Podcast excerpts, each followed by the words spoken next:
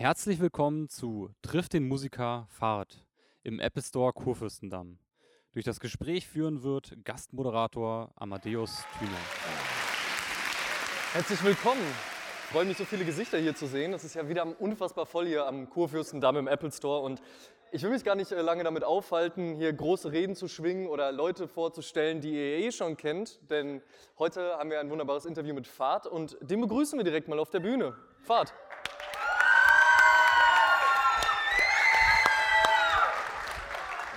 Wie geht's dir? Ist gut.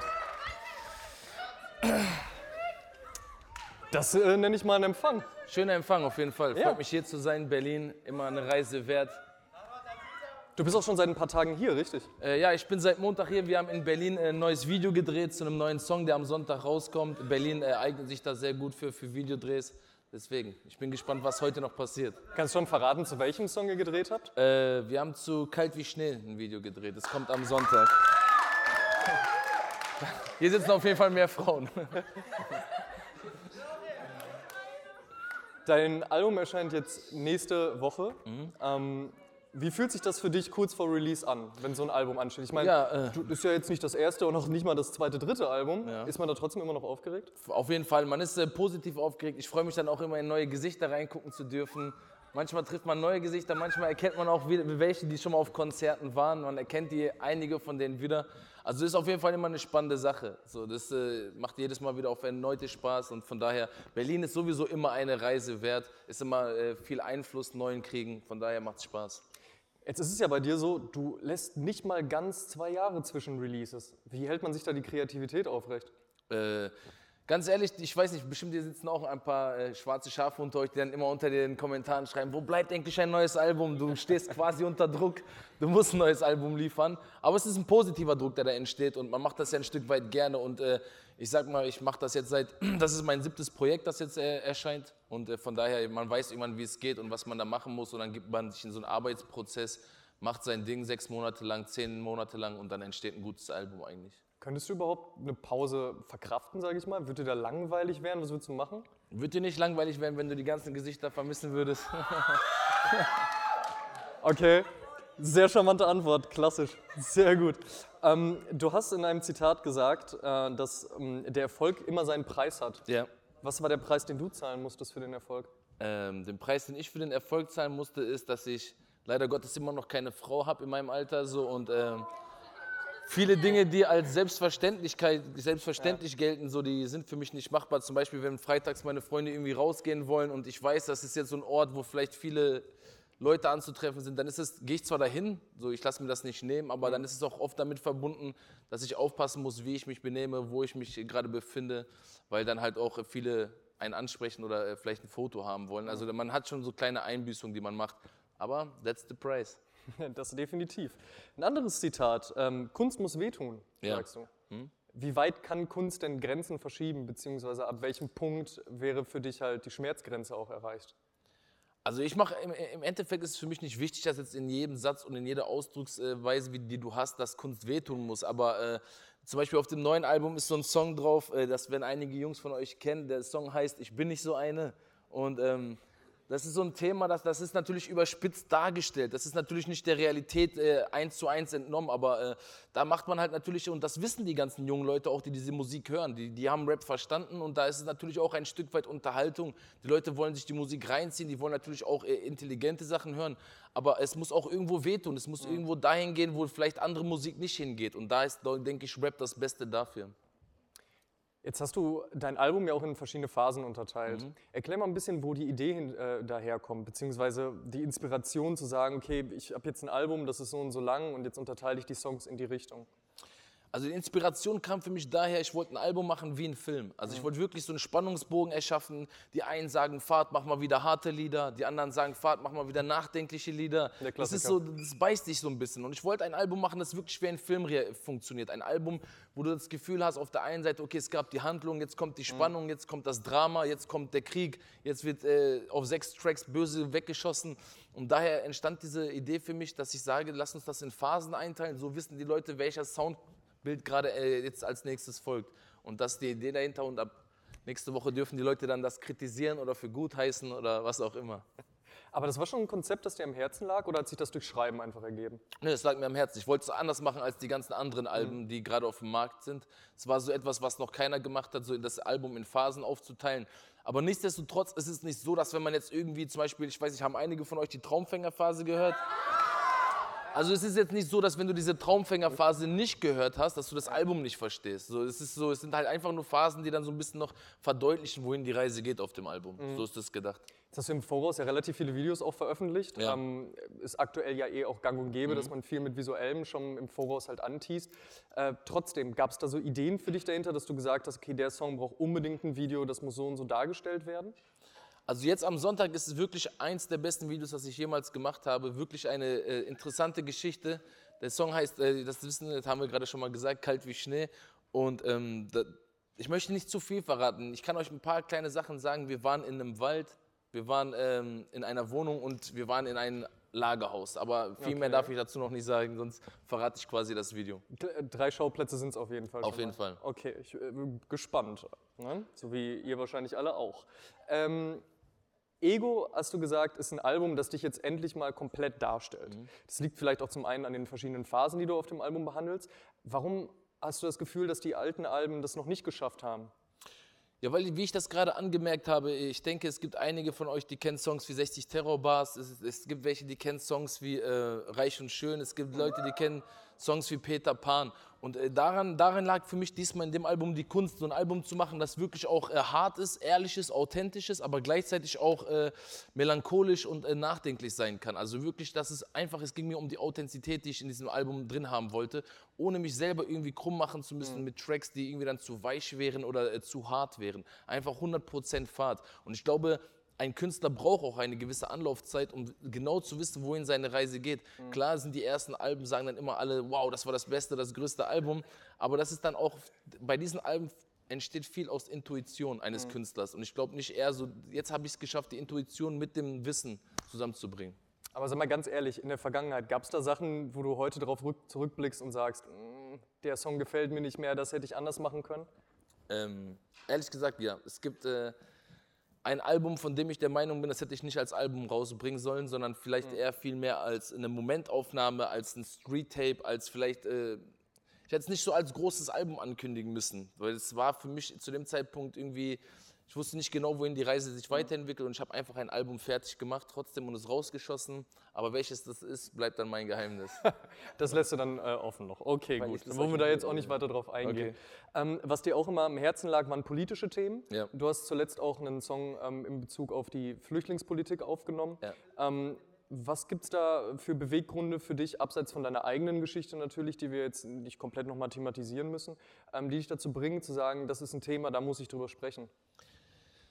Also natürlich äh, ist es aktuell das Thema, ne, das ist in aller Munde und äh, ich meine, du musst einfach nur mal hier in die Menge reinschauen, was für ein buntes Publikum wir heute Abend hier haben und äh, natürlich ist auch ähm, mein Glück, dass ich auch viele junge Leute erreiche, die vielleicht mit dem Thema noch nicht so krass in Berührung stehen, weil sie nicht jeden Tag Nachrichten schauen, weil sie einfach andere Interessen haben. Und äh, als Rapper ist es deine Pflicht, einfach auch Themen anzusprechen, die äh, am Puls der Zeit sind. So. Und das war mir wichtig, dass ich sage, ey, pass auf, du hast jetzt einfach eine große Reichweite, du erreichst viele junge Menschen, dann mach das auch einfach mal, weil ich bin selber auch als Flüchtling nach Deutschland gekommen und äh, hätte ich damals in Deutschland keine Chance bekommen, wer weiß, was aus mir geworden wäre oder wo ich gelandet wäre. Vielleicht wäre ich dann jetzt äh, australischer Rapper oder äh, portugiesischer Rapper, man weiß es nicht. Jedenfalls bin ich deutscher Rapper geworden so und äh, das ist schön und äh, da galt es für mich auf jeden Fall auch nochmal dieses Thema aufzugreifen und die Leute bei der Empathie zu packen. Dann bring gerne nochmal Ego, bevor es dann in, in einer Woche nochmal äh, rauskommt, final. Bring Ego gerne nochmal auf einen Punkt. Womit können die Leute rechnen?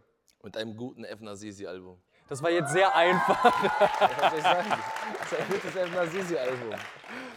Aber so von der, von der Stilistik her tatsächlich halt einfach so das Beste, was du bisher gemacht hast? Das würde ich so nicht behaupten, aber es ist aktuell, wenn du mich jetzt nach Musik fragen würdest und würdest sagen, ey, Fahr, zeig mir mal, was du gerade machst, was ist die Musik, dann würde ich dir Songs zeigen wie Slatani oder wie Typico Phase. Ich würde dir aber auch Songs zeigen wie Kalt wie Schnee oder ich würde dir auch Songs zeigen wie Am Ende. Also dieses Album präsentiert jeden Pfad, den du jemals kennengelernt hast, von dem Omerta-Pfad bis zu dem Alter Ego-Pfad bis zu dem äh, Invictus-Pfad. Dieses Album bündelt diese Kraft und daran lag für mich die Kunst, dieses Album Ego zu nennen. Am Ende zu sagen zu können, das ist 100% Pfad. Wo wir schon mal beim Thema sind, was hörst denn du eigentlich aktuell selbst? Fahrt. natürlich nicht, natürlich nicht. ähm, ich äh, querbeet. Ich, ich habe mir gerade gerade jetzt erst äh, vor zwei drei Tagen habe ich mir das neue Drake äh, Future Mixtape mhm. reingezogen. Sehr stark. Also das ist auch ein Song bei, den ich äh, sehr geil finde, diesen Big Rings. Mhm. Ich weiß nicht, ob vielleicht einige von euch das auch hören, aber ich habe es mir auf jeden Fall reingezogen. Das hat dich auf jeden Fall zuletzt noch beeindruckt. Ja. Gab noch ein bisschen was anderes, vielleicht aus einer anderen Richtung, wo man, man jetzt nicht unbedingt gerechnet hätte? Fahrt hört Lana Del Rey. Ähm, sie kommt, äh, es ist eine türkische Sängerin, singt aber auf Deutsch. Sie hat türkische Wurzeln. Mhm. Elif heißt sie. Mhm. Und sie, kennt ihr sie? sie hat, mhm. Und sie hat, ähm, sie hat den Song gecovert, ich weiß nicht von welchem Sänger das ist, der wurde aber auf jeden Fall zum Mauerfall sehr berühmt, der Song. Okay. Ich habe den Song leider gar nicht gerade auf dem Schirm. Ich Googelt sie mal gerade. Elif, dann werdet ihr sie ganz schnell finden. Die hat, ist auch bei Facebook, die ist überall. Ich habe sie, mhm. hab sie auch erst seit einem halben Jahr auf dem Schirm. Sehr schöne Stimme, sehr emotional, sehr ergreifend. Mhm. Würde ich mir mal reinziehen an eurer Stelle. Macht auf jeden Fall auch sehr viel in, in Berliner Umkreis. Ja. Definitiv. Okay. Gut. Ich danke dir erstmal für das Interview. Jetzt danke. seid ihr dran. Ihr habt sicherlich ein paar Fragen. Wartet, äh, bis das Mikrofon zu euch kommt. Wir machen das hier wie in der Schule. Wunderbar. Einmal hier vorne links, der junge Mann im Hemd. Ähm, du hast auch auf YouTube die kleinen kurzen Videos gemacht, wo du so einen langen Bart hast. Hm? Wie lange hast du dafür gebraucht, dass er so lang wird?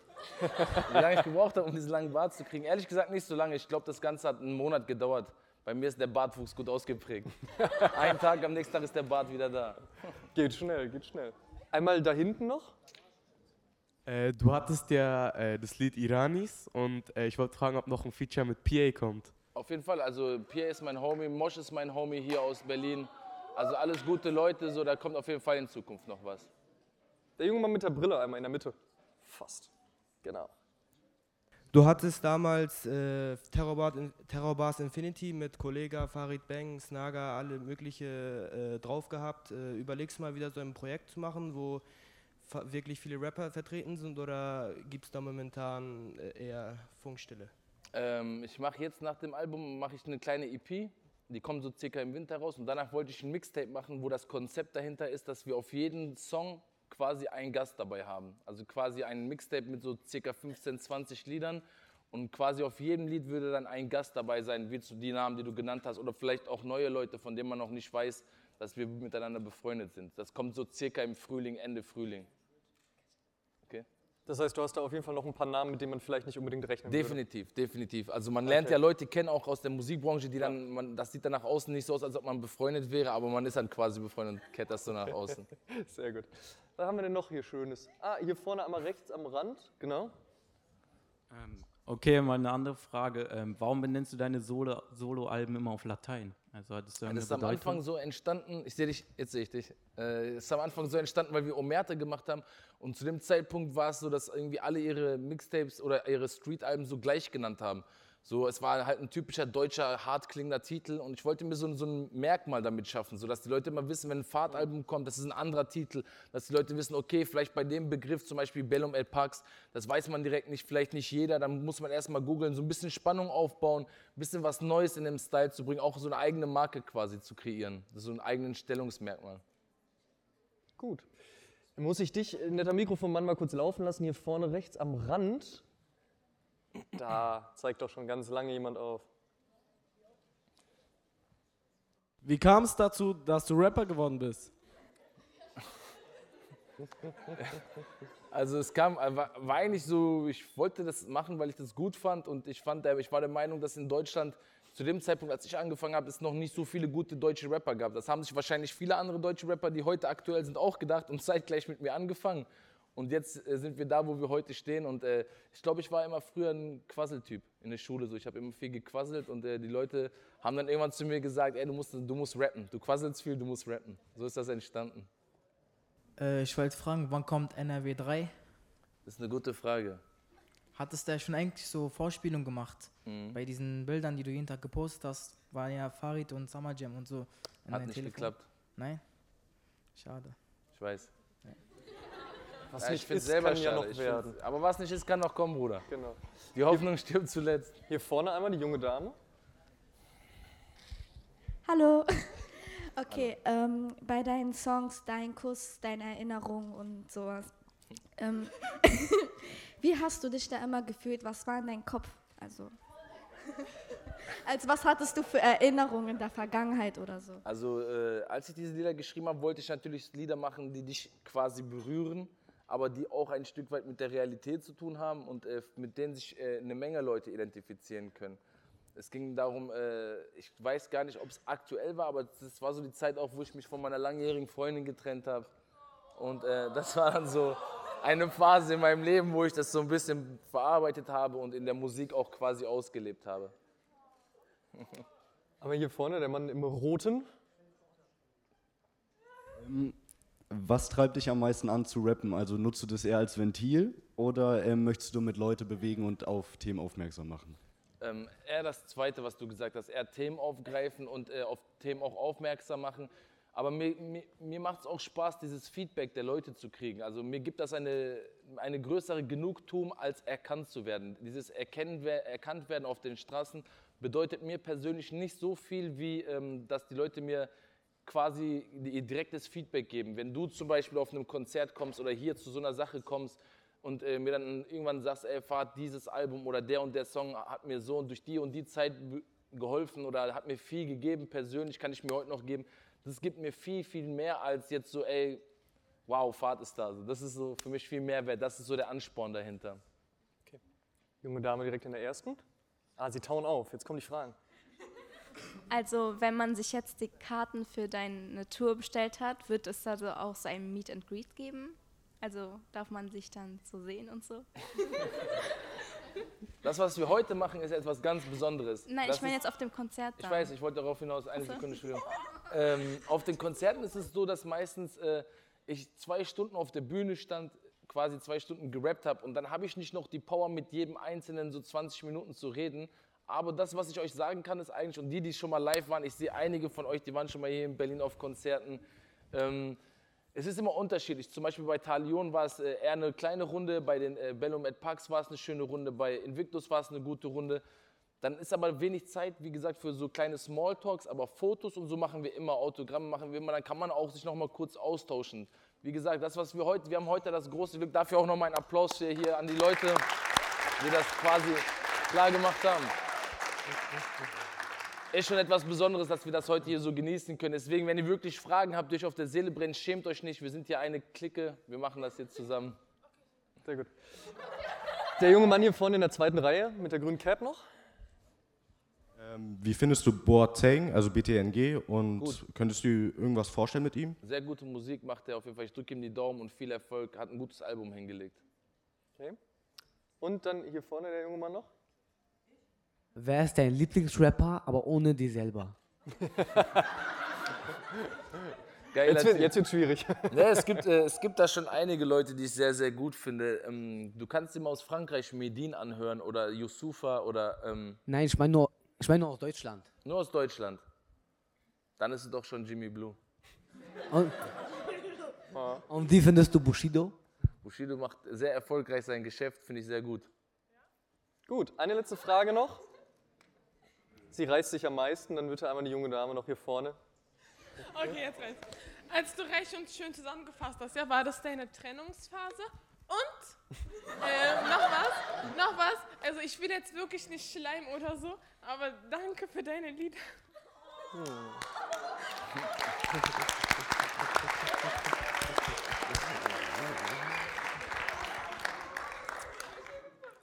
Ähm, also das ist nicht schlimm, wein ruhig, das ist okay. das sind Gefühle, das, sind, das ist doch nichts Schlimmes. Ja, Wenn man weint, das ist doch ein Zeichen der Emotionalität. Das heißt doch einfach nur, dass du ein Mensch bist, der seine Gefühle zu seinen Gefühlen steht. Ich finde das schön.